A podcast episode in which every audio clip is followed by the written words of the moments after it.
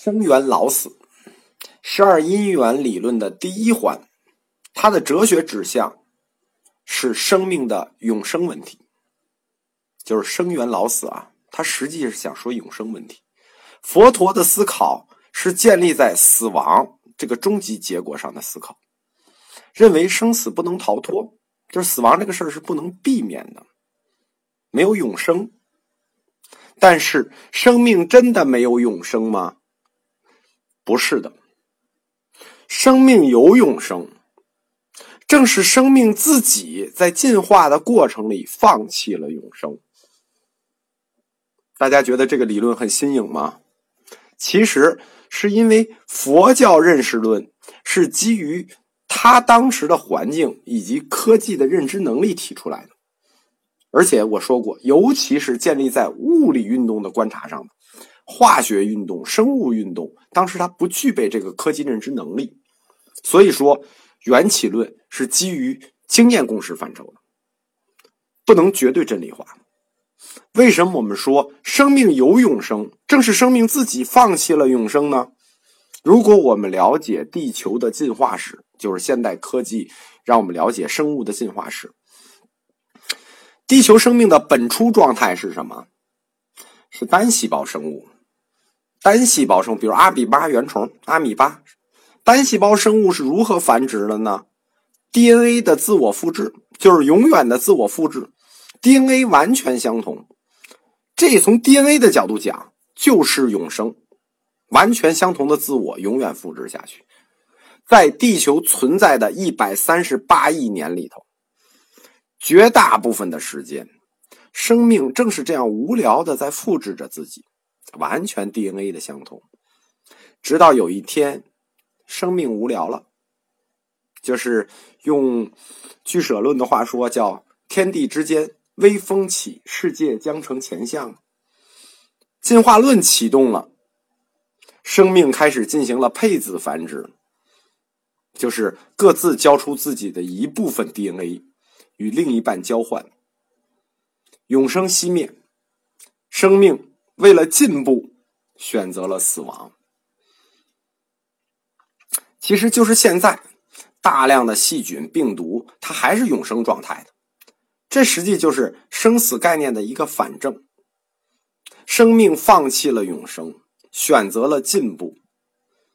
死亡是生命自己的选择，这个选择是主动的。是积极的，死生死生死生这种循环，是时间轴上的一种进化，不断的进化，不断的超越。我们人类从尼安德特人到克罗马农人，从智人到现代人，这就是进化的过程，就是死生的过程。如果我们追溯智慧生命的起源，正是从放弃永生的那一刻开始的。并且，人类现在的进化方向正在朝着再次永生的方向前进。比如克隆羊，下一步就是克隆人啊！人类 DNA 的复制，这其实就是一种意义上的永生。李宁那个 slogan 不是说了吗？那运动服说“一切皆有可能”。其实一切皆有可能，这确实是一句哲学上的真理。当然了，对死生的这种认识。是哲学层面上的另一种认识而已。我们并不是说佛陀表达的死生范畴就是错误的，只是说这是对死生范畴的另一种认识。因为佛陀表达的死生范畴是确立在现在现代人的，就是现在人的状态上的，所以说死生是必然的，没有歧义。因为现代人还没有永生嘛。那下一步的提问就来了。十二因缘的第二个问题，就要进入人生的本源问题。人类命运的链条，它就要开始运转了，就是我们说的因缘相扣。问，就阿难问：何因缘生？报，有故为生。有故为生，这个有，因为有了有，所以生。大家听懂这话吗？生的原因是什么？有故为生，这个原因就是有有一个字，因为有了有，所以生。有是生命的第一本源，我们说过啊，十二因缘里除了死生没有一一字意意思以外啊，剩下都有。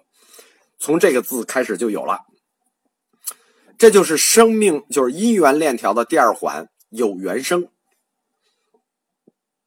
从这个有字开始，佛教哲学就要开始分流了，第一条大河流就要分出去了。有字就是四大哲学流派的第一次分流。有缘生里头的这个有字，在十二因缘中。是有两种不同的解释的。一支就是这个“有”的意思，一支的解释，它具有唯物主义的倾向解释，它最终导向的是五因缘说。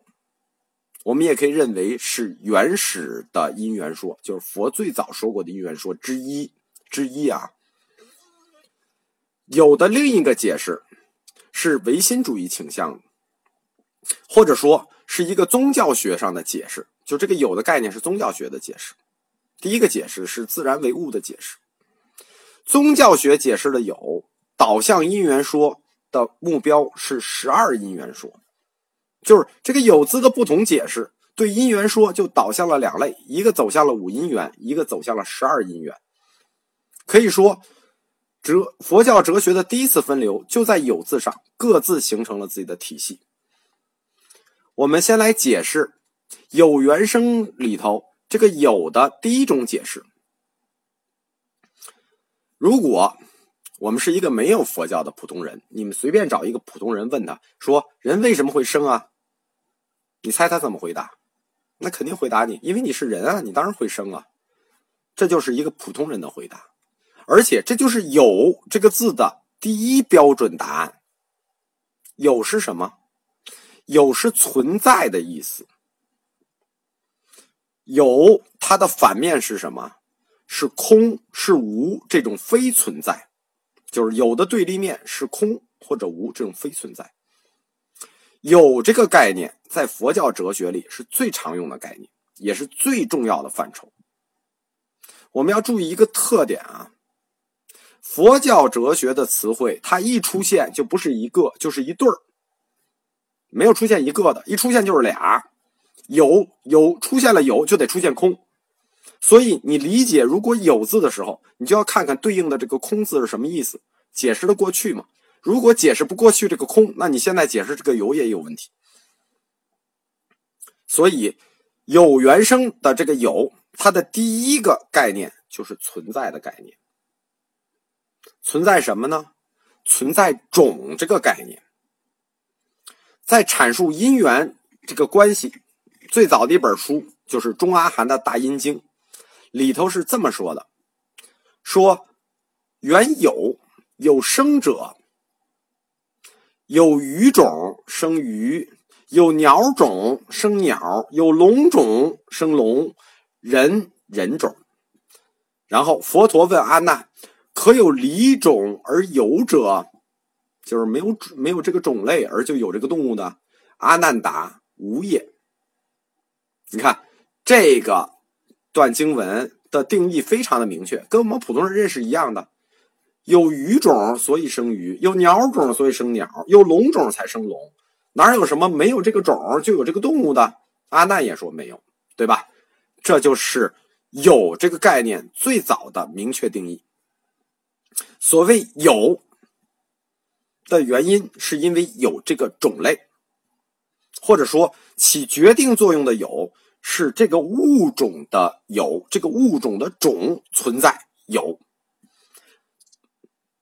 白话就是因为有人类这个类，所以有人。你看见没有？这是佛陀的本意。我们一再提到，佛陀是非常善于观察这个现实世界的。没有六道中的人道这个种人道这个种的存在，或者说没有人类这个类的存在，就没有物的个别存在，就是没有人类就没有个别的人。人类作为类是永存的，这个永存的概念就是有；而人类作为个体是无常的，这个无常就是空。所以我们说佛教哲学的概念一出现就是一对儿。有空这个概念是必须成对出现的。在解释人的时候，人的类是存在永恒的有，人的个体是无常的空。我们不能去孤立的解释这个有。如果能解释有，而解释不了对立的空，那这种解释模式，在佛学佛教哲学上，它就站不住脚，或者说站脚站住脚就成问题，对吧？我们只要了解佛教哲学的就清楚，概念必须成对出现。所以，有种是个体的因由，这个因缘的总名就叫有。具体的三界六道，具体的三界六道的个体是无常的空，而这无常的空产生在抽象的三界六道中永恒的有。这个有跟四大劫的劫位是相关的，就是它只跟四大劫有关。可以说，对有的这种存在的概念。是早期佛教不证自明的道理，根本不需要说，认为这就是必然。根据有这个理论基础，就是我们前面阐述的理论基础。后来佛教哲学的第一大流派说一切有不，就建立起来了庞大的哲学体系。可以说啊，说一切有部的理论体系是最完整也最有说服力的。包括我们中国人现在建立的大量的佛教概念，就是我们说的五蕴、十二因缘、三世两重因果，这都是有部哲学给建立起来的。而其他佛教流派遵循的有是另一套解释。我们下一讲讲有的第二种解释。